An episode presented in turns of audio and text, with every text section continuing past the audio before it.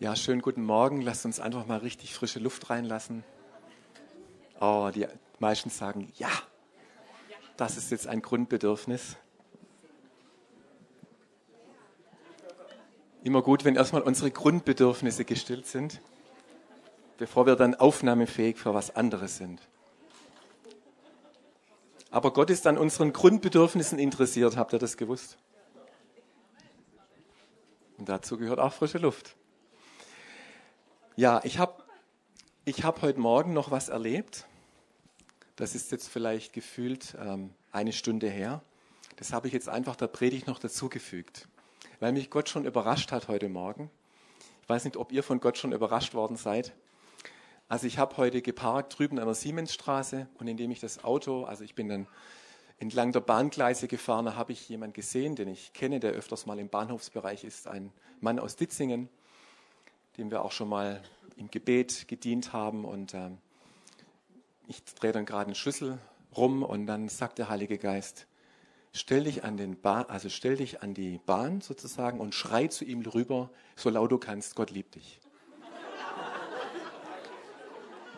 Und vor einigen Jahren hätte ich vielleicht noch gesagt, Heiliger Geist, was tust du mir da an? Heute Morgen habe ich gedacht, warum eigentlich nicht? Was kann mir schon passieren? Und wenn es ein paar andere Ditzinger gleich mithören, ist es doch auch nicht so schlecht.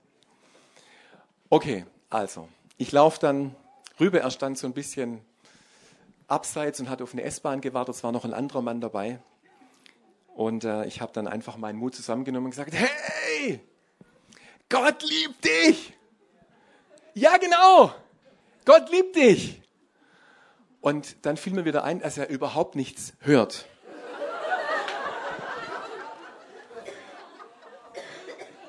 Habe ich das jetzt umsonst gemacht oder was? Nee, natürlich nicht.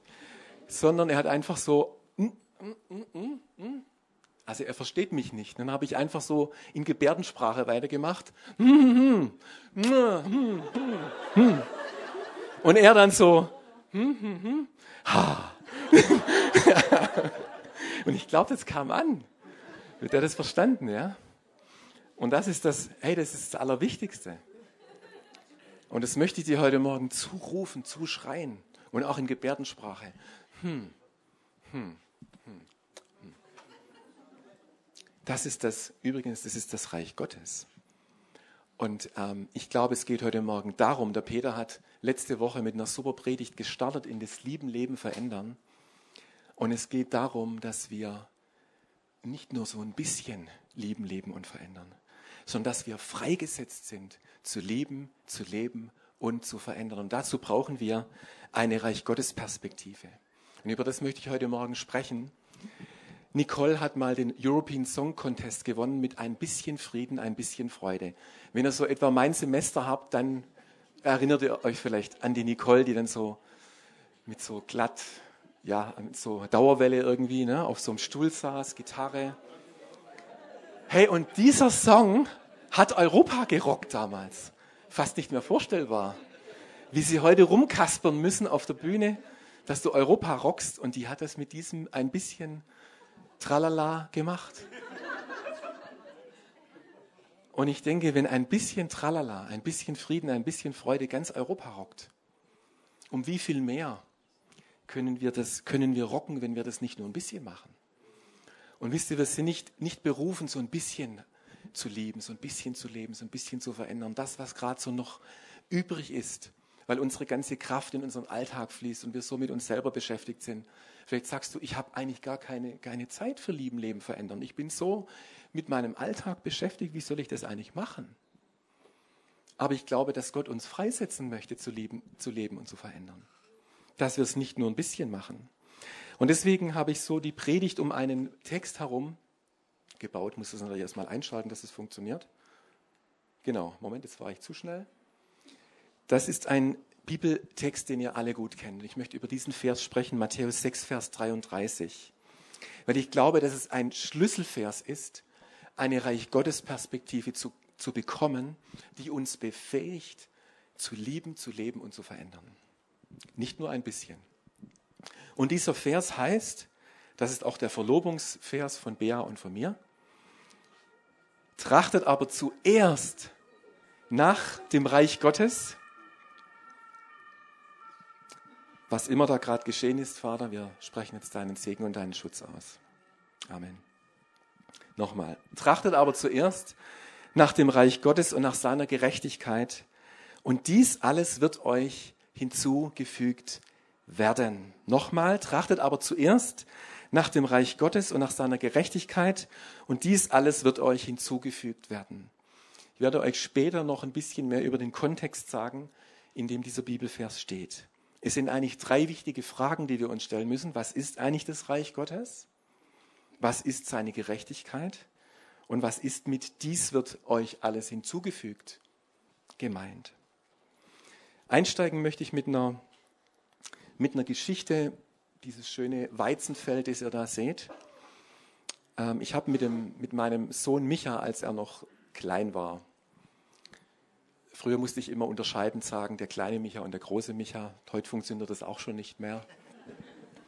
Aber als Micha vielleicht so drei oder vier Jahre alt war, ich habe ihn extra gefragt, ob es okay ist, wenn ich das erzähle, waren wir mal draußen, das war im Spätsommer, vermute September, der Mais stand über Mannshoch, also kein Weizen, sondern ein Maisfeld. Und es war ein guter Wind und wir haben Drachen steigen lassen. Und äh, der Micha, der wollte natürlich als kleiner Junge den Drachen unbedingt halten. Und er war dann so schön am Himmel und er hat dann die Drachenschnur gehalten. Und irgendwann hat so seine kleine Hand das nicht mehr festhalten können und er ließ es los und dieser Drachen hat sich selbstständig gemacht. Guter Wind und dann wisst ihr, was passiert. Und irgendwo über diesem riesen Maisfeld stürzt der Drachen ab. Irgendwo. Ich habe mir noch versucht, so ganz grob zu merken, wo ist der Drachen runtergekommen. Jetzt könnt ihr euch vorstellen, so ein kleiner Junge, wo ist jetzt mein Drachen? Und ich als Papa, ich werde alles dafür tun, dass ich diesen Drachen für meinen Sohn wiederfinde. Und als erstes bin ich, also meine Strategie, die ich mir ausgedacht habe, war folgendes. Es war so, eine, so ein Baumstückle nebendran, neben dem Maisfeld. Ich dachte, ich steige jetzt auf so einen Apfelbaum, so hoch ich kann und so hoch mich diese Äste da noch irgendwie aushalten. Und ich versuche mir einen Überblick zu verschaffen. Ob ich vielleicht von oben irgendwas erkenne. Und dann bin ich auf den Baum hoch und ich habe überhaupt nichts gesehen. Und dann bin ich wieder runter. Mein Micha hat dann so mich schon angeguckt. Und dann habe ich gedacht, okay, ich ziehe das nächste Register. Wir laufen, weil das Maisfeld ist ja so immer schön in Linien und so. Und wir laufen jetzt so von einer Linie zur anderen und schauen einfach, ob wir irgendwas finden. Und es ist wie wenn ich im Edeka mal die Bea verliere und dann so in die Seitengänge gucke und sie dann so suche. Also, so etwa müsst ihr euch das vorstellen. Auf jeden Fall, wir sind dann Reihe für Reihe dieses Maisfeld abgelaufen und irgendwann mal habe ich zu Micha gesagt, Micha, komm mal her, komm mal her. Und dann war so ganz, ganz weit hinten, hat man so einen ganz winzigen roten Fleck gesehen. Und ich habe gewusst, das ist er. Und dann sind wir da reingelaufen, so gefühlte 100 Meter, und wir haben unseren Drachen gefunden. Und das war einfach eine super Erfahrung. Ich habe Micha gefragt, kannst du dich daran erinnern? Er sagt, nö. Ich sage, oh, schade, schade. Aber ich bin noch als Papa begeistert. Wir haben den Drachen gefunden und eigentlich habe ich gedacht, ist es eine schöne Geschichte, die uns vor Augen führt, was das Trachten bedeutet. Das Trachten in Matthäus 6,33, das griechische Wort Seteo heißt suchen, um etwas zu finden. Trachten, danach trachten. Das ist eine Leidenschaft, etwas zu, zu, zu finden, zu ergreifen. Das meint das Trachten. Das wichtigste Anliegen, die erste Priorität. Und jetzt gehen wir mal so in die verschiedenen Fragen rein. Was ist das Reich Gottes? Und äh, diese Drachengeschichte, die passt eigentlich auch zu dem Gleichnis, das ich euch, das ich rausgesucht habe, wie Jesus uns erklärt, was das Reich Gottes ist. Das Reich Gottes steht in Matthäus 13, 44. Das Himmelreich ist wie ein Schatz, den ein Mann in einem Feld verborgen fand. Ist das nicht toll mit dem Drachen da? Also, wir, können wir es uns schon mal vorstellen. Das Reich Gottes ist wie ein Schatz, den ein Mann in einem Feld verborgen fand. In seiner Aufregung, jetzt, jetzt kommt aber was, was, was mich ein bisschen irritiert, versteckte er ihn wieder, verkaufte alles, was er besaß, um genug Geld zu beschaffen, damit er das Feld kaufen konnte, um mit ihm den Schatz zu erwerben. Also ich habe jetzt weder den Drachen versteckt, noch habe ich das Feld gekauft, okay? Aber Jesus erzählt uns diese Geschichte, um uns zu verdeutlichen, dass wir nicht nur danach trachten, sondern dass es uns einen Preis kosten soll, weil das Reich Gottes uns so berührt und so beschenkt und so in Wallung bringt, dass es nichts Besseres gibt und da, du dafür bereit wirst, einen Preis zu bezahlen. Weil du gesagt, weil du gesagt hast, ich habe das Reich Gottes in meinem Leben erlebt. Das ist das Beste, was mir passieren konnte.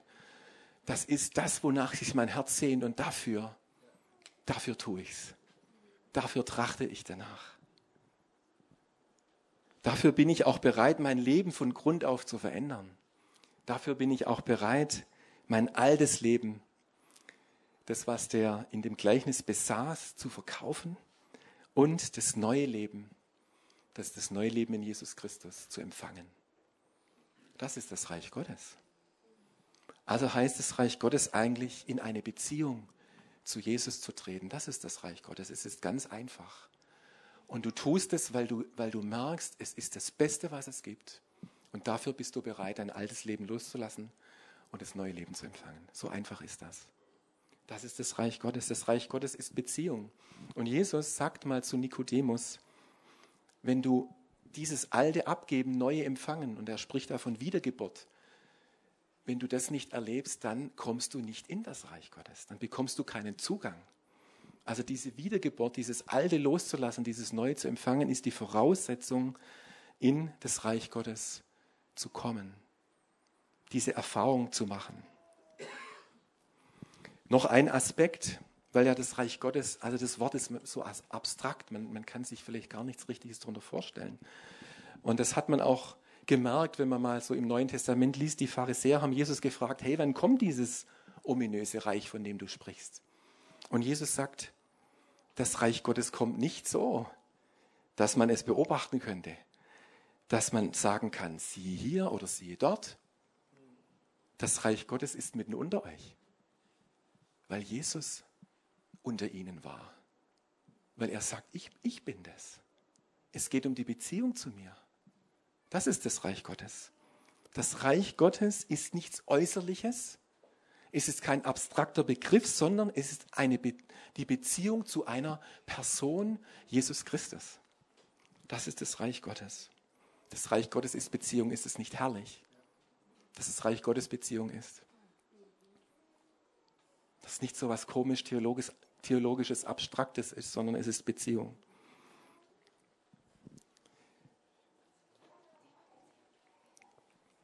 Jetzt schauen wir, was ist seine Gerechtigkeit.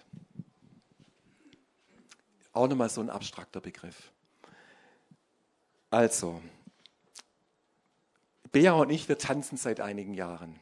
Die Bea hat mich mal überredet vor vielen Jahren, oh, ich möchte so gern tanzen und dann habe ich mich mal überreden lassen. Vor fünf Jahren und seitdem tanzen wir. so richtig super gut. So richtig super gut. Na, das sagst du. Früher hat man ja gesagt, das Bein, das sich zum Tanze regt, wird im Himmel abgesägt. Und unter diesem, unter dieser vermeintlichen Wahrheit habe ich auch gelitten, weil ich gedacht habe, oh, schade eigentlich. Der Himmel kann doch nicht so langweilig sein, oder?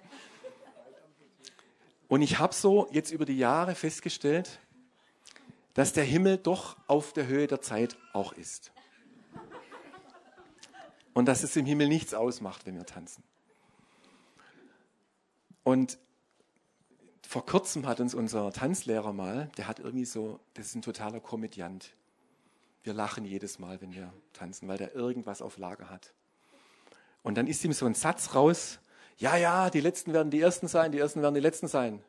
Und dann hat er mich so angeguckt. Ste steht das irgendwo in der Bibel? Und wenn ja, wo und was bedeutet es?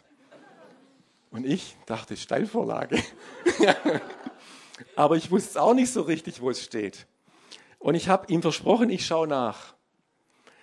Und als er mir das dann gesagt hat, ist mir wieder so eine Situation erstmal eingefallen aus dem Edeka. Es kann aber auch Aldi sein oder irgendwas anderes. Ich bin also auch wieder Micha, wir haben, also wir sind manchmal so ungeduldige, ja, wir, wir, also uns kann es nicht schnell genug gehen. Und äh, wir, also wenn man jetzt so an der Kasse dann steht im, im Supermarkt und dann überall lange Schlangen und du guckst so, wo ist jetzt die Kasse, wo es am wenigsten sind, ja? Das kennt ihr alle, gell? So man, man guckt so, ah, da stehen so viel und so viel liegt auf dem Band und so, ja? Und dann suchst du dir eine Kasse raus, aber du bist auf jeden Fall der Letzte erstmal in der Schlange. Ja? Und du denkst, oh, die versprechen da, dass man hier in fünf Minuten bedient wird und es dauert aber bestimmt länger und so weiter. Und dann siehst du aber, dass eine Kasse noch nicht besetzt ist. Ja? Und auf einmal geht das Licht an. Bling, Kasse 5 öffnet für sie. Und was passiert? Wow, in, in 0,1 Sekunden von 0 auf 100 versuchst du der Erste zu sein, der in diesen freien Gang hineinfährt. Und auf einmal bist du der Erste in der Schlange. Vom Letzten zum Ersten. So, so schnell geht das, ja. Und wenn du, wenn du dann der Erste bist, dann findest du das sehr gerecht. Wenn du der Letzte bist, findest du es nicht gerecht, wenn ein anderer an dir vorbeifährt und dich überholt. Also ich finde, Gerechtigkeit ist sowieso ein bisschen relativ. Ne? Was ist schon gerecht? Und ich glaube, dass Jesus, und jetzt kommt eigentlich die Geschichte, wo Jesus über Gerechtigkeit spricht und beziehungsweise diesen Satz, die Ersten werden die Letzten sein, in welcher Geschichte über das Reich Gottes verpackt er das? Und jetzt kommt die nächste Wahrheit über das Reich Gottes. Es ist das Gleichnis von den Arbeitern im Weinberg. Und dieses Gleichnis des, des ähm, ich trinke mal kurz einen Schluck und ihr sinnt schon mal nach, was ihr über dieses Gleichnis abrufen könnt. Also die Geschichte ist ja, Jesus erzählt von einem Schwäbisch, wenn ich den Andi angucke, von einem Wengerter, Wengerter, Weingärtner. Und der hat Arbeiter gesucht für seinen Weinberg. Ich vermute, dass es in der Zeit der Weinlese war, da braucht man am meisten. Und damals sind die dann auf den Marktplatz gegangen und da haben die ganzen Tagelöhner gewartet, bis sie angeworben werden. Und der, wenn das heißt in der dritten Stunde, dann ist das, denke ich, 9 Uhr. Also das ist dann rechnerisch die dritte Stunde, 9 Uhr morgens. Und da sind die ersten mitgegangen, haben begonnen zu arbeiten für einen Silbergroschen. Das war der vereinbarte Lohn. Um 12 Uhr ging er nochmal, hat er nochmal Leute mitgebracht, 15 Uhr und dann ist der eine, dann ist der um 17 Uhr, also rechnerisch die elfte Stunde, nochmal gegangen und hat nochmal Arbeiter eingestellt. Und am Ende vom Tag haben alle einen Silbergroschen bekommen. Alle haben den gleichen Lohn bekommen. Der lange gearbeitet hat, hat den gleichen Lohn bekommen wie der, der nur, keine Ahnung, wie spät es dann wurde, wie lange sie gearbeitet haben. Und das ist ja schon ungerecht, oder? In unseren Augen. Ich finde, es ist okay, wenn man sagt, es ist ungerecht wenn man es unter dem Leistungsprinzip betrachtet. Aber Jesus sagt, und er sagt nämlich, hey Leute, es geht hier gar nicht ums Leistungsprinzip. Das ist gar nicht das Thema. Könnt ihr auch mal ohne Leistungsprinzip denken? Könnt ihr auch mal daran denken, dass es nicht darum geht, sich anzustrengen, um irgendwas zu verdienen? Das ist nicht das Thema von dem Gleichnis. Das Thema dieses Gleichnisses ist, jeder Mensch, egal zu welchem Zeitpunkt er in das Reich Gottes kommt, bildlich gesehen der Weinberg, bekommt den gleichen Lohn, bekommt Anteil an der Freude, an dem, was im Himmel ist. Ist das nicht herrlich? Ob du das schon als, als Kind diese Entscheidung getroffen hast oder viel später. Es ist der gleiche Lohn. Und diese Leute, die um 9 Uhr angefangen haben, haben gesagt, Jesus, das ist ungerecht. Das geht doch gar nicht. Das kannst du doch nicht machen. Auf Schwäbisch.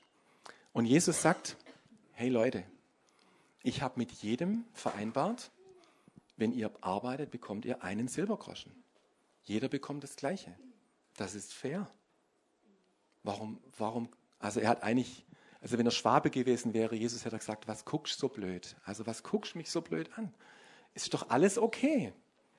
Ich habe das mit jedem so vereinbart und deswegen ist es gut so. Und ich finde das so eine, so eine herrliche Geschichte, weil das auch wieder damit zu tun hat, das Reich Gottes ist Beziehung. Und Jesus geht ständig auf den Marktplatz. Er möchte ständig Leute in sein Reich, in den Weinberg führen. Er hört nicht auf. Und das ist doch herrlich. Jesus, auch hier sehen wir wieder, das Reich Gottes ist Beziehung. Und Jesus möchte, dass Menschen in, in die Beziehung mit ihm kommen. Dass die Gerechtigkeit Gottes ist, dass Jesus am Kreuz gestorben ist und unsere Gerechtigkeit geworden ist. Das ist Gerechtigkeit. Und jetzt können wir, indem wir in das Reich Gottes gekommen sind, und es empfangen haben, sagt die Bibel, dass wir gerecht gemacht worden sind durch das Blut Jesu Christi am Kreuz. Wir sind Gerechte. Wir sind gerechtfertigt. Und das heißt, wir haben Zugang zu seiner Familie. Wenn du Jesus aufgenommen hast, lebst du in absoluter Freiheit in der Beziehung mit ihm. Ist es nicht eine schöne Gerechtigkeit? Du bist berufen, das ganze Potenzial des Reiches Gottes in dir zu tragen, durch die Beziehung, die du mit dem Himmel hast. Und Menschen, die, die da drin sind, die, die da hineingerettet worden sind, die befreit worden sind, die geheilt worden sind, was ist das für ein Potenzial, das dann möglich ist? Danach lohnt es sich zu trachten, oder? Und jetzt kommt noch das Dritte. Was ist mit dies alles wird euch hinzugefügt gemeint? Ich bin früher mit meinem Opa, der in einem, auf einem Dorf lebte, auf dem Land, hat meine Mutter immer gesagt, jetzt komm, jetzt gehst du mit, jetzt gehst mit deinem Opa in die Kirche, da freut er sich. Und ich bin dann immer brav mitgegangen. Und ich habe mich in der Kirche wirklich sehr, sehr gelangweilt. Der Pfarrer hat sehr monoton und sehr lang gepredigt. Und ich hatte da, das waren so viele, das war so gefühlt meine halbe Kindheit, dass ich da in der Kirche saß. Und ich habe dann vor lauter Langeweile mir, habe immer Zeit gehabt, mir die ganze Kirche anzugucken und die Glasfenster und diese bunten Darstellungen. Und dann über der, über der Kanzel, wo der Pfarrer gepredigt hat, stand Matthäus 6,33 in einer alten Luther-Übersetzung also ich kann mich daran erinnern, dass es dort so hieß, trachtet zuerst nach dem Reich Gottes, so wird euch das Übrige alles zufallen. Also der Luther hat schon ganz schön zufallen. Das ist schon sehr, das ist noch besser als hinzugefügt. Das fällt richtig. Starke Übersetzung. Das griechische Wort in Matthäus 6,33 heißt prostitemi, das heißt wörtlich, es wird etwas dazu gestellt, es wird dazu gefügt. Du bekommst etwas, wir bekommen etwas zusätzlich dazu. Es kommt noch was obendrauf. Die Österreicher würden sagen Schlagobers. Kommt noch was obendrauf. Also das heißt, Jesus verspricht uns, wenn wir nach dem Reich Gottes als erstes trachten, wird uns nicht das Übrige alles dazu, also das Übrige heißt wirklich das Übrige, alles andere, alles, was wir zum Leben brauchen, wird uns nicht nur dazugefügt, sondern es kommt richtig noch oben drauf. Das hat mit Versorgung zu tun, mit Stillung unserer Bedürfnisse, mit, mit dem, dass Gott weiß, was wir brauchen. Ja? Und ich habe das mal in einer Sache sehr stark erlebt, als Bea und ich kenn, uns, uns kennengelernt haben. Haben wir, wir haben uns während einer Jüngerschaftsschule kennengelernt und so nach sechs Wochen hat es gefunkt zwischen uns und wir haben dann dieser Leitung damals gesagt, wir, ja, da, da entsteht irgendwie Freundschaft und so und die haben einfach uns gebeten, das jetzt nicht während dieser Zeit zu leben, sondern dass wir uns auf Gott konzentrieren. Und es war gar nicht so einfach für uns, aber wir haben uns dann entschieden, wir machen das. Wir werden uns jetzt nicht heimlich treffen. Wir werden uns nicht die Beziehung so hintenrum leben, sondern wir, wir, wir machen das einfach so. Wir sind in diese Jüngerschaftsschule gegangen, um vor allem ähm, im Glauben zu wachsen und mit Gott weiterzugehen. Und indem wir darauf verzichtet haben und uns wirklich Gott zur Verfügung gestellt haben, hey, ich sage euch, ist so ein Segen für unsere Beziehung entstanden. Wir, wir zehren heute noch davon. Und dann haben wir, dann sind wir, haben wir uns nach der Jüngerschaftsschule versprochen, dass wir, ja, dass wir zusammen sein wollen, dass wir uns verloben, dass wir heiraten werden. Und dann war das so, dass wir dann in eine, ich wurde dann versetzt in eine, eine Kleinstadt und ja, dann haben wir so vielleicht ein halbes, dreiviertel Jahr, bevor wir heiraten wollten, dann war die Frage, ja, wie machen wir das mit dem Wohnen? Und dann haben wir uns entschieden, wir werden zwei verschiedene Wohnungen mieten. Und Leute haben gesagt, ihr seid doch blöd, zieht doch gleich zusammen, nehmt euch doch eine Wohnung, überlegt da mal das ganze Finanzielle. Und wir haben einfach gesagt, nee, machen wir nicht. Das Reich Gottes ist uns viel wichtiger. Und dann haben wir zwei Wohnungen bekommen und wisst ihr, wie, wie das war? Wir haben zwei Wohnungen bekommen, die in Häusern lagen, die, wo nur ein Garten dazwischen war. Das heißt, wir konnten uns von den Dachfenstern aus zuwinken. Und ich konnte immer sagen, Schatz, schlaf gut. Du auch. So ein Geschenk Gottes. Und durch solche Dinge habe ich gelernt, Gott zu vertrauen. Dass er mir alles andere gibt, was ich brauche wenn ich erst nach dem Reich Gottes trachte. Im Vater unser gibt es eine Priorität. Da heißt es, Vater unser im Himmel, geheiligt werde dein Name, dein Reich komme, dein Wille geschehe, wie im Himmel so auf Erden. Das ist das Gebet, das vorher kommt, vor dem unser tägliches Brot gib uns heute. Das ist eine Reihenfolge. Und ich möchte euch jetzt den, den Kontext lesen. Ich habe das jetzt mal nicht auf Folie sondern ich möchte, dass ihr, wenn ihr wollt, ihr dürft auch gerne eure Augen schließen, ich möchte das euch heute Morgen zusprechen.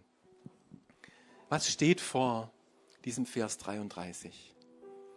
Matthäus 6, Vers 25 bis 32.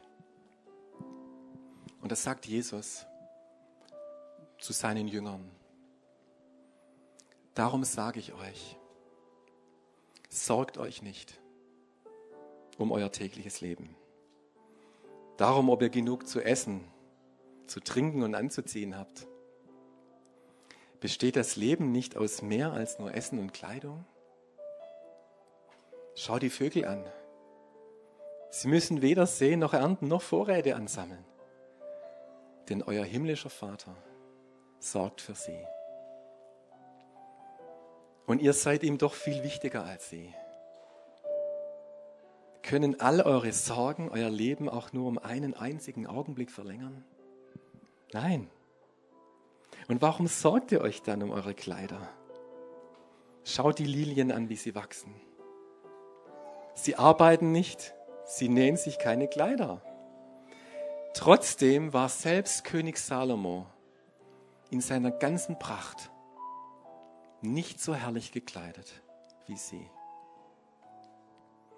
Wenn sich Gott so wunderbar um die Blumen kümmert, die heute aufblühen und morgen schon wieder verwelkt sind, um wie viel mehr kümmert er sich dann um euch? Euer Glaube ist so klein. Hört auf, euch Sorgen zu machen um euer Essen und Trinken oder um eure Kleidung. Warum wollt ihr leben wie die Menschen, die Gott nicht kennen? Und diese Dinge so wichtig nehmen. Euer himmlischer Vater kennt eure Bedürfnisse. Und deshalb, und deshalb trachtet zuerst nach dem Reich Gottes und nach seiner Gerechtigkeit. Und dann wird euch alles Übrige, um das er euch sorgt, hinzugegeben, hinzufallen, hinzugefügt werden. Amen. Ich glaube nicht, dass es um einen verantwortungslosen Lebensstil geht. Dass Jesus, er sagt nicht, dass wir uns um die Dinge nicht kümmern sollen.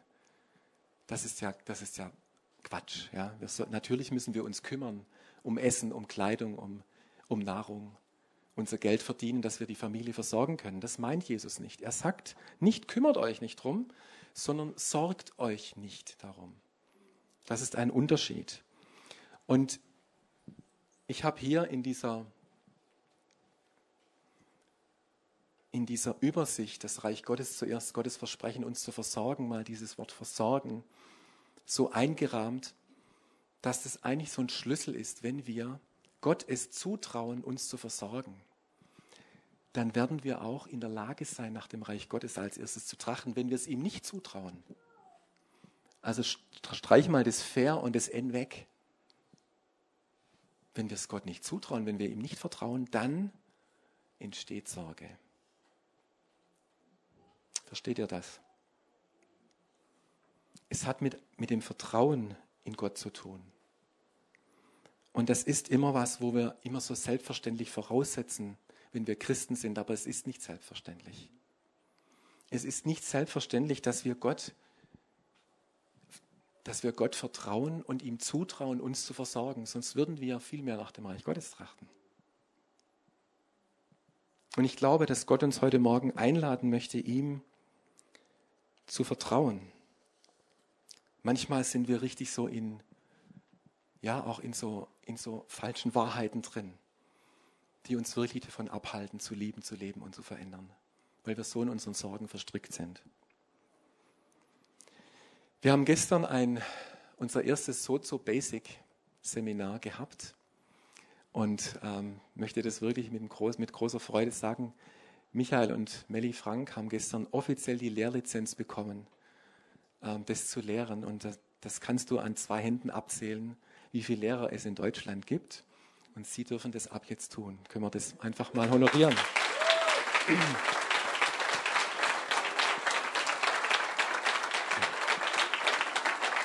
Also wir sind total stolz auf euch und der Holger war gestern da, der Koordinator von diesem deutschen Sozodienst und hat Ihnen diese Urkunde überreicht. Und wir sind so stolz auf Sie, dass Sie das, und Sie haben das wunderbar gemacht. Es waren 60 Leute da aus verschiedenen Gemeinden. Ähm, auch ganz viele aus Leonberg waren da und ähm, es war ein Wow, es war ein, ein echt starker Tag. Und ähm, das ist so, dass wir dann auch unter dem Tag so Gruppen gemacht haben, verschiedene Gruppen, um diesen Leuten, also das sind Leute gewesen, die einfach eine, eine Ausbildung machen wollen und das selber lernen wollen, wie man ein Sozo-Gebet gibt, wie das funktioniert. Und ich habe dann auch so eine Gruppe gehabt und dann sind wir runtergegangen in die S8 unten in den sogenannten Kletterwandraum. Wisst ihr, was der Kletterwandraum ist? Also der, der hinterletzte Raum, den wir so, so haben. Ja? So ziemlich der hinterletzte. Der letzte ist dann das Lager. Und dann habe ich so gefragt, wir wollten so eine, eine Demonstration irgendwie machen, wie das Ganze funktioniert. Ist jemand von euch Teilnehmern irgendwie bereit, dass ich das mal mit dir ausprobieren kann? Und hat eine Frau gesagt, ja, ich möchte gerne. Da habe ich gefragt, was, was möchtest du einfach, dass Jesus tun möchte bei dir? Und dann sagt sie, ich leide total unter Kontrollzwang. Ich muss alles kontrollieren. Ich kontrolliere meine Kinder, ich kontrolliere meinen Mann, ich kontrolliere mein ganzes Leben. Und das ist einfach eine totale Last. Und ich will da frei werden davon. Ich habe gesagt, okay. Schauen wir mal, was wir da, was Gott macht. Das Gute ist ja, dass wir es nicht machen müssen, sondern Gott macht's. Und dann haben wir einfach ähm, gesagt, frag doch mal, frag doch mal Gott als Vater, wie, wie kam das mit diesem Kontrollzwang in dein Leben rein. Denn wisst ihr, was hinter Kontrollzwang steht? Hinter Kontrollzwang steht die Angst, dass ich etwas nicht kontrollieren kann. Ja, das ist eigentlich eine, ein Angstproblem. Ich muss etwas kontrollieren, weil, weil sonst geht was außer Kontrolle. Ja? Sonst passieren Dinge, die ich nicht einordnen kann. Das hat auch mit mangelndem Vertrauen zu tun. Ich muss es selber kontrollieren. Ich muss es selber ähm, immer so eine Struktur haben, wo ich dann kontrollieren muss. Und dann hat Gott dieser Frau ganz klar gezeigt, wo das herkommt. Sie hat gesagt, ja, ich erinnere mich an eine Situation, da war ich recht klein und ich wurde immer so hin und her geschoben zwischen meiner Oma und meiner Uroma. Meine Eltern waren eigentlich fast nie da. Die haben mich immer nur dahin gesteckt und dahin gesteckt. Und sie hat gesagt, sie haben einfach, sie hat einfach nie richtig erlebt, wie Mama und Papa für sie sorgen. Ja, das hat sie eigentlich nie erlebt. Und dann haben wir gesagt, so, jetzt tust einfach mal deiner Mama und deinem Papa vergeben, dass sie dich nicht versorgt haben, dass sie dir diese Sicherheit nicht gegeben haben, dass du nicht gelernt hast, was es bedeutet, in so einem sicheren Raum zu sein. Weil das war die Konsequenz, dass sie gelernt hat, ich muss mein Leben selber kontrollieren. Es gibt keine Sicherheit, also muss ich mir selber diese Sicherheit schaffen. Muss ich selber Strukturen schaffen. Und das war, das war der Punkt. Dann hat sie ihren Eltern vergeben. Und dann haben wir noch, weil das auch eine, eine Unwahrheit ist, sie hat natürlich auch überhaupt keine Vorstellung gehabt, dass Gott sie versorgen kann, weil sie es gar nicht gelernt hat. Versteht ihr, was ich meine? Wir können manchmal immer daherreden, ja, vertraue Gott, aber wenn wir es gar nicht gelernt haben, wenn wir gar nicht Gott als einen versorgenden Gott kennengelernt haben, wie sollen wir ihm dann vertrauen? Und dann hat, haben wir einfach gesagt, so, jetzt brechen wir mal diese Lüge, dass Gott dich nicht versorgt. Dass Gott nicht für dich da ist, dass, dass du das selber kontrollieren musst. Wir brechen die Lüge, dass Gott nicht in Kontrolle ist über deinem Leben und es gut macht. Dann hat sie das gemacht. Und dann haben wir irgendwie gemerkt, ja, das sind wir durch. Das ist richtig super. Dann habe ich noch gefragt, jetzt frag mal Gott, was er dir gibt statt deiner, deiner Kontrolle. Der gibt immer was Besseres, der fügt jetzt was hinzu. Und sie sagt, ja, ich sehe schon, was er mir gibt. Freude. Er will, dass ich tanze. Dann habe ich gesagt, hört sich gut an. Dann steht die auf.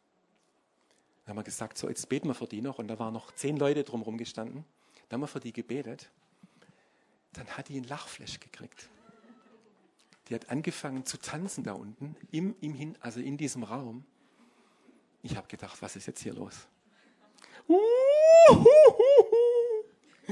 Aus der ist es total rausgebrochen, ja. Dieser ganze Kontrollgeist war weg. Wow.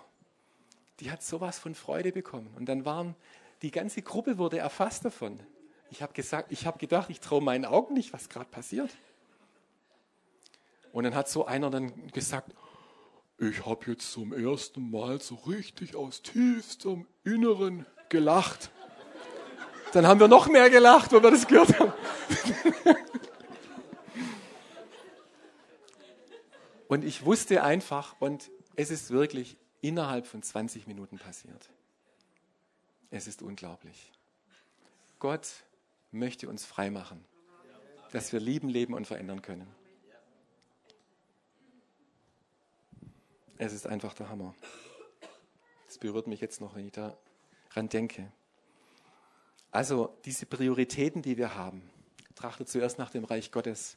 Hey, lasst uns mal aufhören, uns anzustrengen und uns was zu erarbeiten. Ich glaube, dass wir die Liebe Gottes empfangen müssen. Dann flutscht es einfach dann wird es kommen. Aber es wird auch schon einen Preis kosten.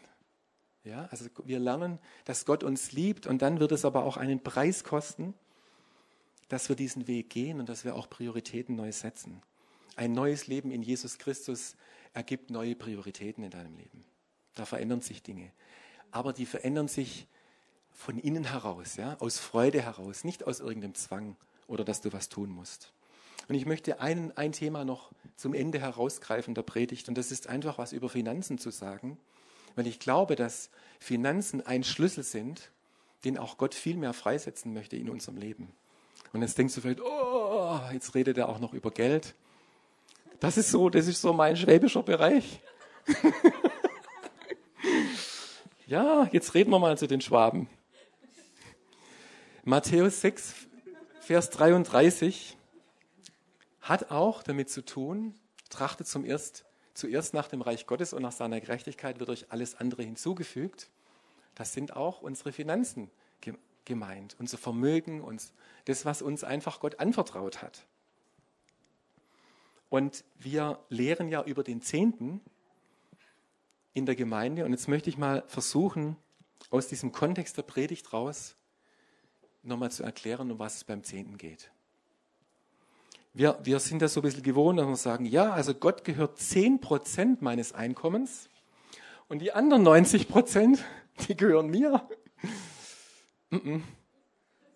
Stimmt nicht. Gott gehört alles. 100 Prozent. Wenn du nach seinem Reich trachtest, dann gibst du ihm gerne 100 Prozent. Und dann sagt Gott jetzt, freue ich mich, wenn du 10% auch ganz praktisch in mein Reich rein, reingibst. Wenn du mehr geben willst, kannst du das auch gerne. Aber du sollst, mit, du solltest es mit Freude machen. Das zweite ist, zweite Sache, die nicht wahr ist, der Zehnte sind nicht 10% unseres Einkommens, sondern es sind die ersten 10%. Merkt ihr, dass es da einen Unterschied gibt? Es sind die ersten 10% Wenn wir nach dem Reich Gottes trachten, dann sind es die ersten 10 die Gott bekommt, weil er sie verdient hat, weil es nur ein Zurückgeben der Liebe ist, die er uns gegeben hat. Rein rechnerisch ist es das gleiche wie 10 Prozent, ob es 10 Prozent oder die ersten 10 Prozent sind. Es geht um die Herzenshaltung. Es geht um dieses zuerst. Bevor ich an andere Dinge denke, was ich mit meinem Geld mache, gehören Gott die ersten 10 Prozent. Das, das ist, eine, Frage der Haltung, nicht, das ist nicht jetzt eine rechnerische Frage. Es geht darum, dass wir hier keine Verlustängste mehr haben, nicht mehr kontrollieren, sondern, ich lese euch noch Maleachi 3, Vers 10 vor. Bringt den kompletten zehnten Teil eurer Ernte ins Vorratshaus, damit es in meinem Tempel genügend Nahrung gibt. Sagt Gott in, Maleachi 3, Vers 10. Stellt mich doch damit auf die Probe, prüft mich. Gott sagt, testet mich ob ich nicht die Fenster des Himmels für euch öffnen und euch mit unzähligen Segnungen überschütten werde.